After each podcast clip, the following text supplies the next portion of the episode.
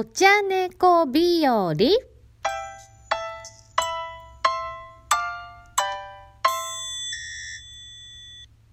こんにちは、茶友人の吉永正代です。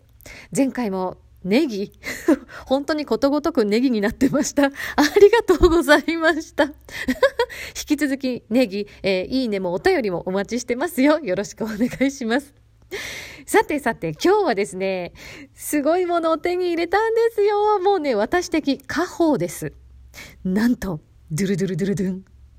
お茶のピアスなんですよ。しかも、本物のお茶の葉っぱと花びらを使ったピアスなんです。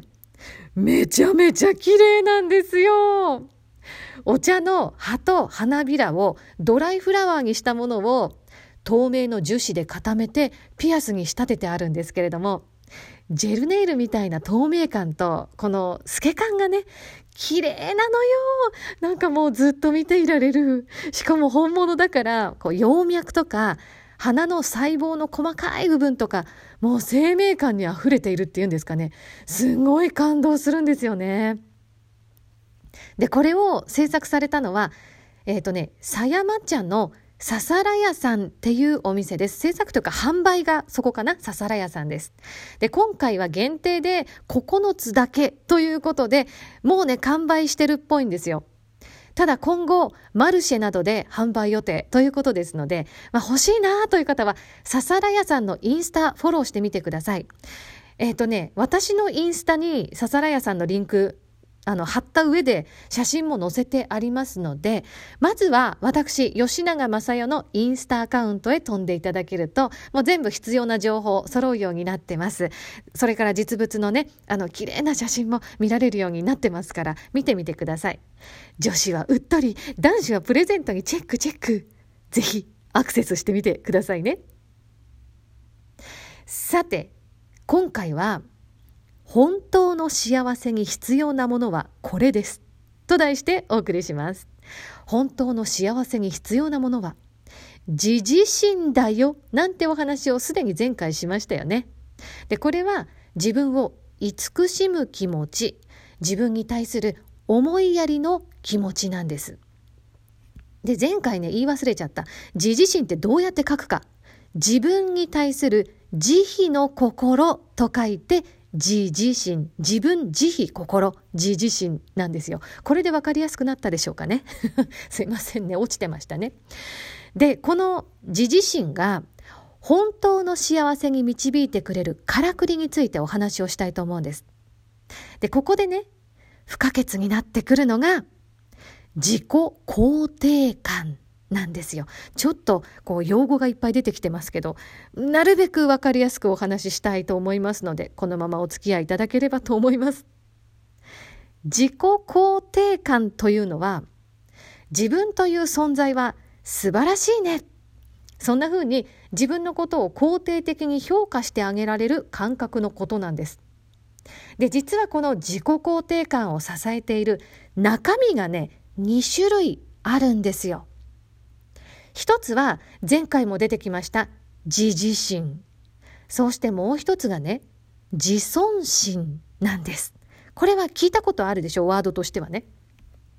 では、自尊心の方からお話をしていきましょう。前回私が日本茶インストラクターの資格を取ろうと思った時の心の中をお話ししましたけれど、こんな気持ちがあったんですよね。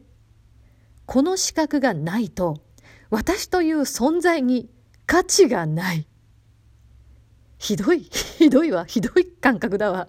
こんな風にね、資格という条件をつけて、自分の存在そのものを否定するような気持ちがあったわけなんですよ。で、こういう何かを持っているから自分はすごい。人と比べて何かができるから自分はすごい。こんな風にね、条件がついてくるのが自尊心なんです。資格とかお金とか肩書きですね。これは前回もお話をしましたね。一方で、自自身。これはね、何があってもなくても、自分という存在はそもそも素晴らしい。そんな風に自分という存在を無条件に慈しむ、そういう感覚なんですよ。具体的に言うとね、思いやりのあるこう優しい眼差しで自分という存在をこう温かく見つめる。そして丸ごと受け入れる。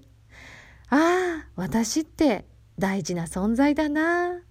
なんかそんな風にじわじわっと思えるあったかい感覚のことなんです。これわかりますでしょ？条件がないんです。資格とかお金とか肩書きじゃなくって、そんなものあってもなくても、私という存在は素晴らしいよね。無条件で丸ごと受け入れている感覚のことなんです。ちょっと一回整理しましょうか。自分って素晴らしい。自分のことを肯定的に評価できる感覚が自己肯定感。そして、いろんな条件をつけて、自分って素晴らしいってやっと思えてる、この感じが自尊心。無条件に、わあ、私って素晴らしいね。存在そのものが。そもそも素晴らしいじゃん。そんな感覚が自自心なんですよ。この3つわかりますか？自分って素晴らしいねが自己肯定感。いろんな条件をくっつけて自分って素晴らしいねが自尊心。いろんな条件、そんなものいらない。そもそも自分は素晴らしい。これが自自心です。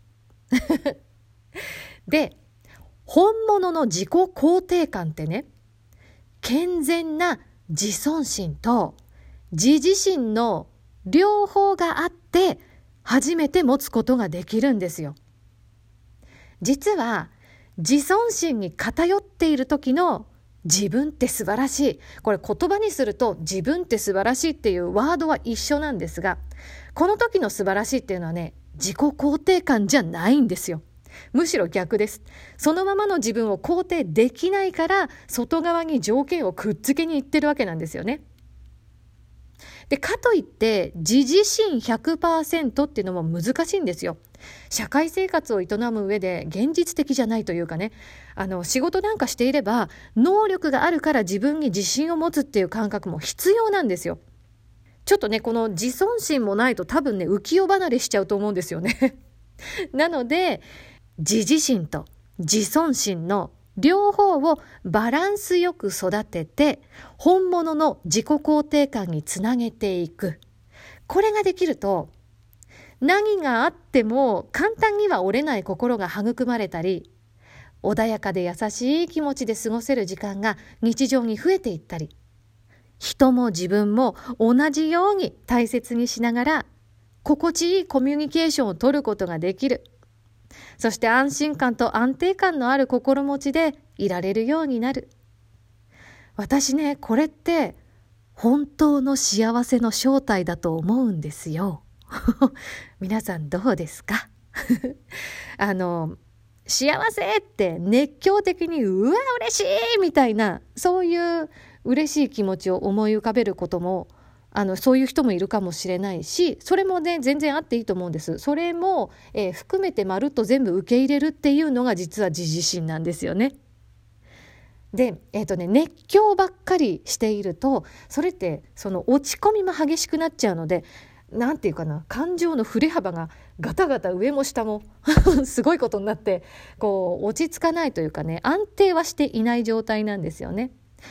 とはいえ私たちってこういろんな気持ちを味わいに生まれてきているのだとしたらそのジェットコースターのような心持ちを楽しみに生まれてきている人もいるかもしれないのであの何が幸せだってねあの一つに決めつけて言い切ることはできないと思うんですがただ多分ね多くの人にとってこの安心感と安定感のある心持ちで日常を過ごせてでいろんな感覚をそのまま受け取って受け入れることができる。これってね、やっぱり本当に幸せな状態だと思うんですよね。皆さんはどんな風に感じましたでしょうか？引き続きね、あの、フォロー、そしてお便り、ご感想などもお待ちしてますよ。それからいいねも嬉しいし、ネギも大歓迎です。